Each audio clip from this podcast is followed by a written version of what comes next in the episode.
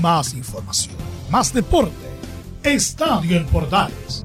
Ya está en el aire con su edición matinal. La primera de Chile, uniendo al país de norte a sur.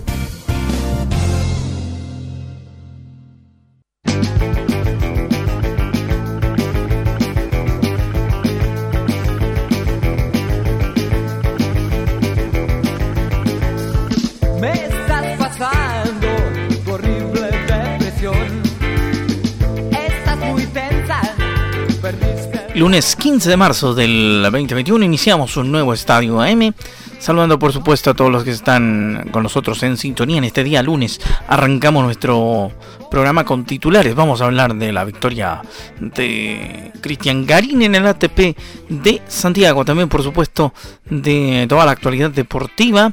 Como por ejemplo que llenan de elogios a Alexis Sánchez con su trabajo de ayer domingo. ¿ah? Aportó en, una asistencia en el partido del Inter, asistencia que terminó, por supuesto, con un gol. ¿ah? Vamos a hablar también del Boca River, vamos a hablar de fútbol femenino, de eso y muchas otras cosas más. Valentina Toro la tendremos en el Polideportivo de Estadio en Portales para esta edición de día lunes con los muchachos de Virus y su guadu guadu arrancamos el presente programa.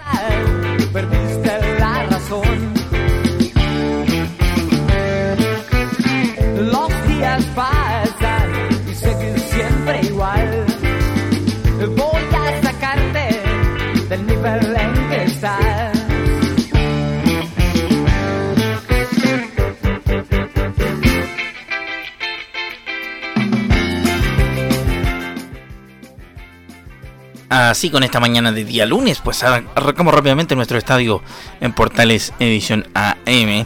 Saludo cordial a todos nuestros oyentes a través de Portales y también por supuesto a través de Radio Sport y varias otras emisoras de nuestro país. Gracias a la Deportiva de Chile también por poner eh, a nuestra disposición sus antenas para llegar a más gente a través de la versión web de la Sport, la deportiva de Chile. Vamos a empezar hablando, por supuesto, de em, fútbol femenino, porque Santiago Morning le dijo adiós a la, a la Libertadores femenina tras la derrota ante Corinthians en una presentación bastante opaca. El vigente campeón del fútbol femenino chileno sucumbió ante el poderío de Corinthians y perdió 7 a 0 para despedirse en los cuartos de final de la Copa Libertadores Femenina Argentina 2020. El elenco nacional aguantó un cuarto de hora, el cero en el arco, pero ahí vino la debacle, dado que en 8 minutos el equipo paulista llegó a ponerse 4 a 0 con anotaciones de Gaby Núñez en el minuto 16 y en el 22, Gracia a los 21 y Giovanna Cravelar a los 24. En el segundo tiempo, el vendaval brasileño se mantuvo y con anotaciones de Coringao a los 51, Victoria a los 64 y Maga a los 78, se completó el abultado resultado en contra de las nacionales. Mientras el equipo chileno se despide del torneo, el equipo paulista espera, esperaba rival del partido que jugaban los elencos de Boca Juniors de América de Cali, que ganaron los colombianos, o perdón, las colombianas. Las colombianas de América de Cali fueron las ganadoras de ese partido, así que serán las rivales de el equipo brasilero, las colombianas de la América de Cali en la Copa Libertadores femenina.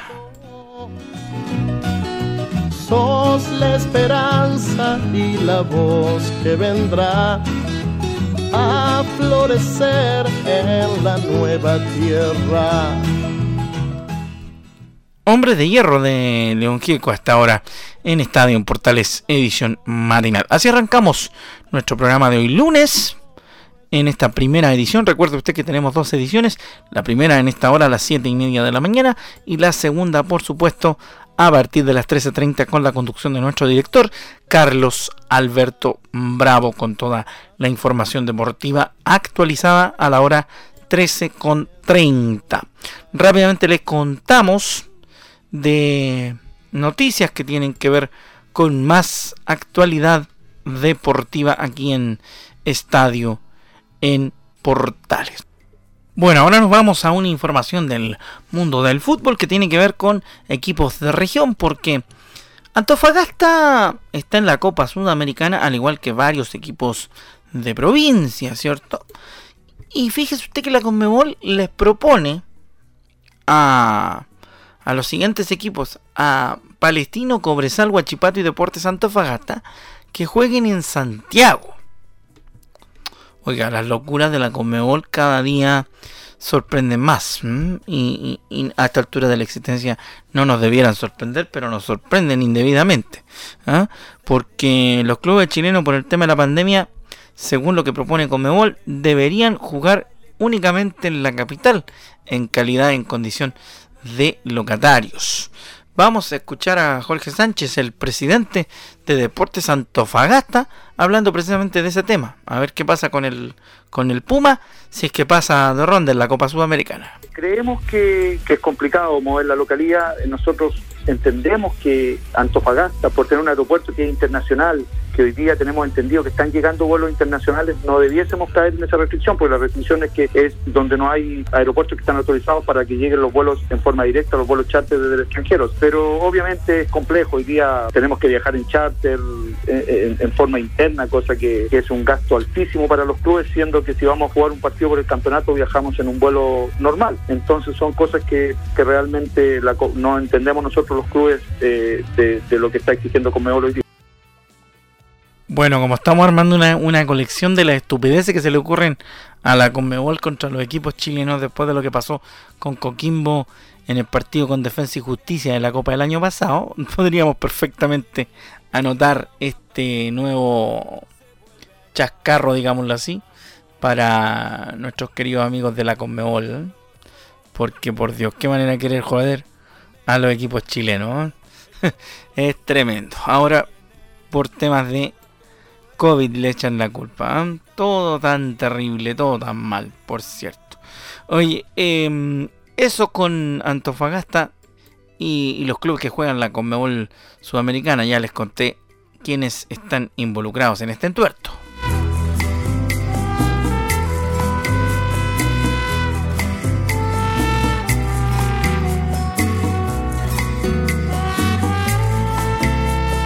La maldita vecindad y los hijos del quinto patio con su cumbala a esta hora de la mañana en estadio en Portales versión matinal. Seguimos, por supuesto, hablando de deporte y el deporte nos tiene una buena noticia para los chilenos, ¿ah?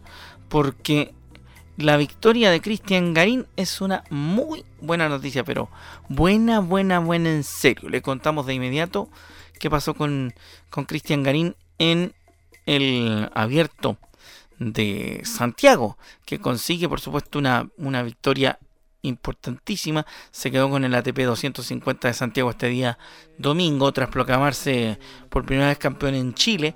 El ariquiño Cristian Garín se mostró bastante satisfecho por el título obtenido en el ATP 250 de Santiago, apuntando que espera que sean mucho más, eh, muchos más trofeos en eh, adelante.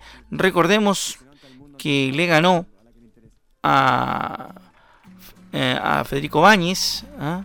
a Facundo Báñez, perdón, en un partido que se fue a los tres sets. ¿ah?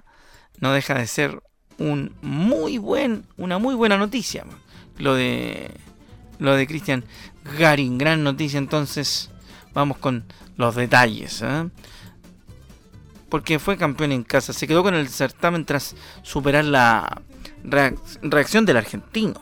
Número 22 del ranking mundial, Cristian Garín se proclamó campeón del ATP 250 de Santiago, como le contábamos, tras superar en un parejísimo partido de 13 al argentino Facundo Bañiz, 118 del ranking ATP.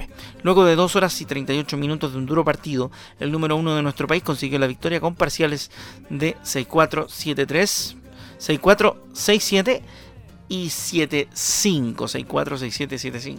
7-3 fue el tiebreak. Como en todo el torneo, la raqueta nacional tuvo un sólido primer set, convirtiendo un quiebre fundamental en el juego 7, lo que le permitió arremeter para tomar ventaja en el encuentro. Si bien, parecía que el envión le iba a bastar al hombre nacido en Arica para completar su triunfo en la segunda etapa, Bañez despertó y hizo todo lo posible para decir lo contrario, para jugar y para intentar un tercero, y así fue. Pudo romper el turno del saque del chileno para quedar 3 a 2 a favor y de ahí en más no se dio hasta llegar al tiebreak, donde se mostró contundente en su saque para forzar todo con un inapelable 7 a 3. El tercer parcial trajo toda la atención posible. Ambos, fueron, ambos jugadores fueron quemando los últimos cartuchos para llegar a la victoria. El tanque volvía a quebrar para imponerse 4-2 sobre Bañis. El trasandino recuperaba la ruptura con rapidez. De ahí en más, ninguno entregó su saque hasta que el 22 del mundo pisó el acelerador y terminó cerrando el duelo con mucha autoridad en la tercera manga. Así con Garín. Buena noticia entonces lo de lo de Garín que grita campeón y que por supuesto que sigue empezando a crecer definitivamente y esperemos que la estabilidad sea la novedad en, en eh, Cristian Garín y que pueda definitivamente afirmar su tenis y eso lo lleve obviamente a los primeros lugares de la ATP y a mantenerse en el ranking número 22 del mundo. Mira tú, 22. Hace harto rato que no veíamos un chileno encaramado tan arriba en el tenis.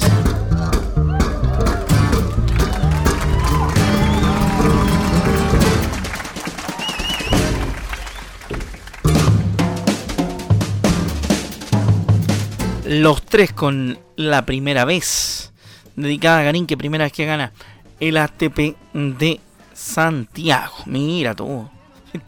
Ahí le dedicaron, le dedicaron un tema para que se motive Garín más adelante a seguir ganando en el tenis. Esto es Estadio Portales edición matinal y estamos haciendo por supuesto la jornada de día lunes para todos ustedes a través de portales, también a través de la centro y a través de toda nuestra galería de emisoras asociadas en todo Chile que nos permiten llegar desde tempranito a, sus hogares con información.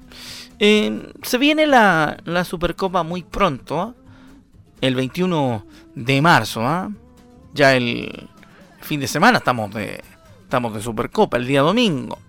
El volante, no, el defensa de Universidad Católica, Tomás Astaburuaga, se refirió a la Supercopa que disputarán ante Colo Colo el 21 de marzo, asegurando que se encontrarán con un elenco algo muy diferente al del campeonato pasado. Vamos a escuchar a Tomás Astaburuaga, jugador de Católica en la previa de la Supercopa. Que es una final, eh, las finales son diferentes a, cualquier partido, ellos se, se han reforzado bien y obviamente va a ser un partido diferente a lo que ellos mostraron en el año pasado. Entonces, primero el partido hay que, jugarlo, son 95 minutos y hay que dejarlo todo para obviamente obtener ese, esa Supercopa. Ahí está Tomás Ataburuaga entonces entregando su opinión en la previa de la Supercopa. Supercopa que también será transmisión de estadio en Portales el próximo día domingo entre Colo Colo y el tricampeón del fútbol chileno, la Universidad Católica.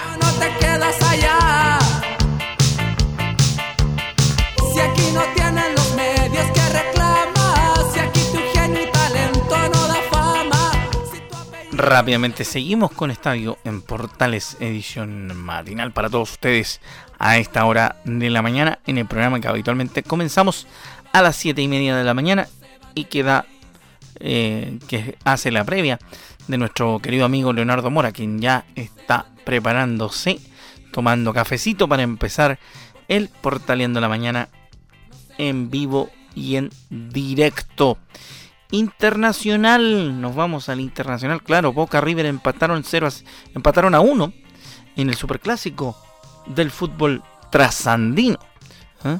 Jugó Paulo Díaz en River. ¿eh? El, encuentro contó, el encuentro contó con dos jugadores expulsados. Realmente les contamos porque protagonizaron un atractivo partido y empataron 1 a 1 en la bombonera Boca y River. Pese a que el cuadro del chileno tuvo las ocasiones más claras, el equipo Ceneice fue el que se tomó ventaja luego de un penal de Sebastián Villa tras penal del defensor nacional. Mira tú, comete un penal Pablo Díaz que convierte en gol Sebastián Villa. En el complemento River salió a buscarlo y Agustín Palavecino en el minuto 67 dejó las cosas igualadas y el marcador se mantuvo así en tablas hasta el final del torneo, hasta el final del partido. En la parte final del compromiso, Carlos Zambrano fue expulsado en Boca en el minuto 69 por doble amonestación, mientras que en los Millos, Milton Casco vio la roja en el minuto 79 a través de la doble amarilla.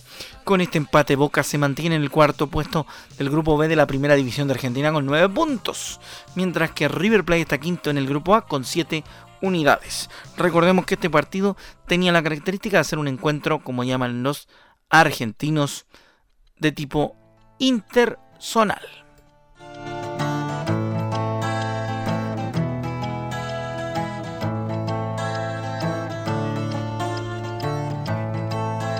Some call this happy valley rock.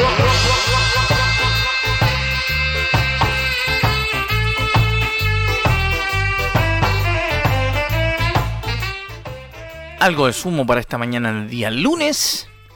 Con harto ánimo empezamos, por supuesto, nuestro estadio en Portales de la semana a través de esta edición matinal mandándole un gran saludo a todo nuestro país que nos escucha como es habitual en este horario. Sigue la información, seguimos entregando más datos, nos vamos al polideportivo, como le comentamos al comienzo de al comienzo de nuestro programa. El triste adiós de Marco Neto de la Roja de balón mano. El héroe de del balonmano nacional se lesionó el tendón de Aquiles en un partido ante Brasil. El mejor jugador de la historia del balonmano nacional sufrió una dolorosa lesión en el encuentro ante los Cariocas. El domingo el balonmano chileno se jugaba la gran opción de llegar por primera vez a los Juegos Olímpicos y la derrota caló hondo en el equipo nacional. Más aún en su capitán Marco Neto, quien iniciando el duelo ante Brasil se lesionó el tendón de Aquiles y vio frustrado el sueño de los cinco anillos, despidiéndose además de la escuadra nacional a nivel profesional. Con 38 años, Oneto salió del retiro para jugar el pasado Mundial de Egipto y el Preolímpico de Montenegro ante la posibilidad concreta de llegar a Tokio a partir de este mini torneo. No obstante las derrotas ante Corea del Sur y Noruega, el elenco nacional debía ganar a Brasil y cuando se jugaban dos minutos, Oneto salió de la cancha visiblemente adolorido por una lesión que luego se confirmaría a través de las redes sociales del mismo jugador, rotura del tendón de Aquiles. Tras la caída final ante el elenco sudamericano, Oneto se descargó en Twitter y agradeció a sus compañeros. Se acaba, dijo Neto. Claro, no de la forma que quería, ni de cerca. A nadie le puedo desear una final de esta forma, rotura de Aquiles, pero durante todo el partido, dentro o fuera, me sentí y me siento orgulloso y feliz de haber visto a nuestra selección luchar con todo lo que tenían. Escribió junto a un video donde se aprecia la lesión. Estoy orgulloso de que, con quienes pude compartir tantas luchas durante tantos años. Saldré de esta como muchas otras. No tengo duda de eso. Solo deseo que mi deporte siga creciendo y que los futuros seleccionados continúen este gran camino que nos costó tanto forjar y que entiendan que no hay otro camino más que el del trabajo duro. Sobre todo a los suramericanos como nosotros. Muchas gracias a los pocos que nos apoyaron en este largo camino y hago un llamado a quienes dudan si apoyar o no a deportes poco convencionales que contribuyen a nuestra sociedad a través del deporte completo Oneto.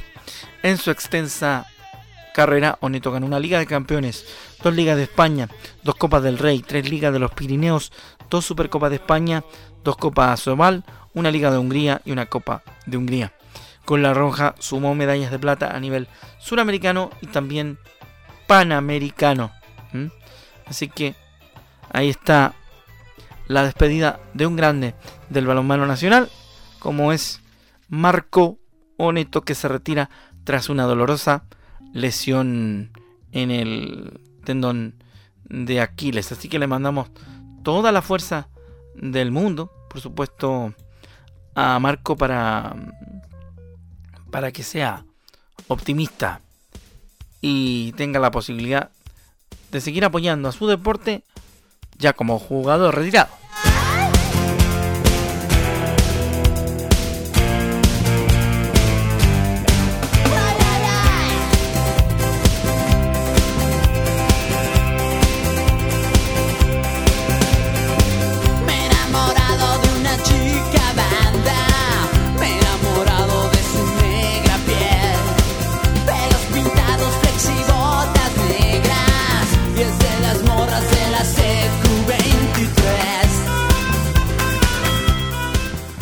Chica banda de los uh, Café Tacuba nos acompaña esta mañana a través de estadio, en portales, poniéndole el ritmo, por supuesto, al primer noticiario deportivo de la mañana a través de la primera de Chile. Vamos a seguir, por supuesto, informándoles de más deporte en el último tramo de nuestro programa antes de despedirnos, de despedirnos, bien digo, y darle el paso a Portaleando la mañana que viene con Leonardo Mora y la participación especial, como siempre, todos los días, de Rahim Raham. Estoy esperando que Rahim me lea el horóscopo hoy día. ¿eh? Sí, oiga, eh, Leito, avísele a Rahim que ponga atención en Aries, por favor, me lea algo bueno hoy día. ¿eh? Sí, para que por fin me lea algo bueno.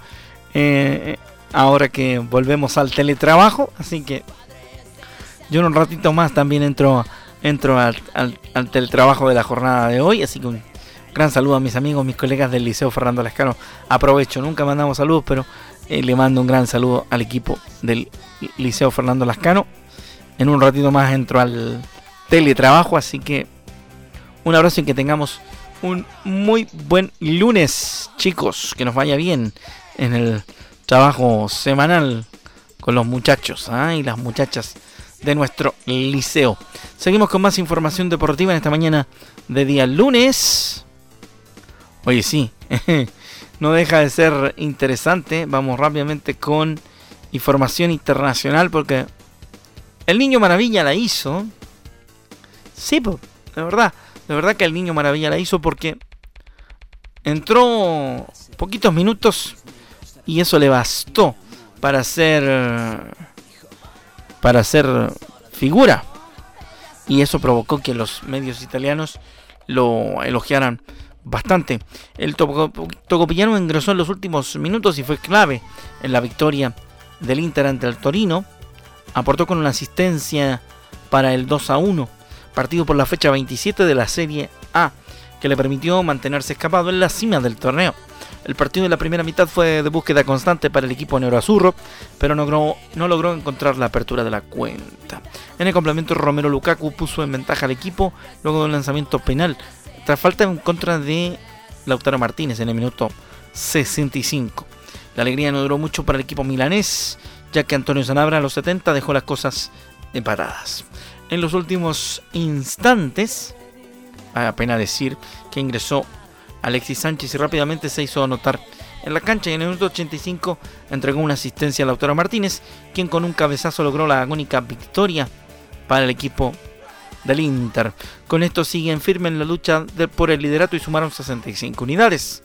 Por su parte, con 20 puntos, Torino se mantiene en la parte baja del calcio italiano. ¿eh?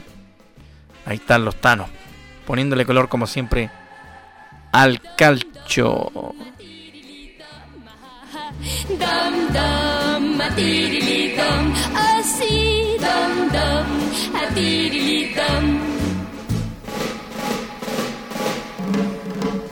Yo sé muy bien que me quieres también y soy feliz al verte venir, pero algo pasa que no Ya, seguimos entonces en esta mañana de día lunes poniendo música.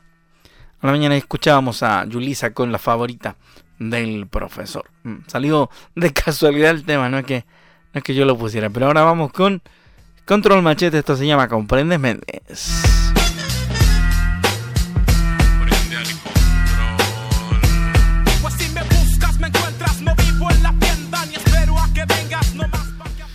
Rápidamente entonces cerramos nuestra edición de Estadio Portales del día de hoy. Gracias por habernos acompañado, por haber confiado como siempre en nosotros.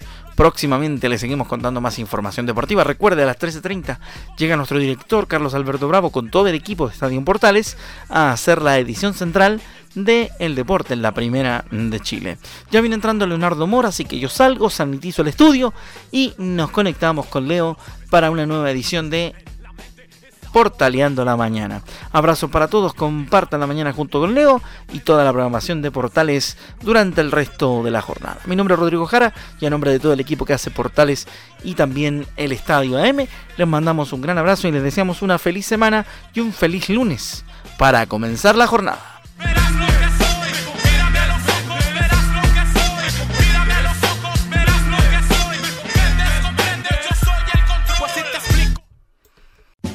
más información más deporte. Esto fue Estadio en Portales, con su edición matinal. La primera de Chile, viendo al país de norte a sur.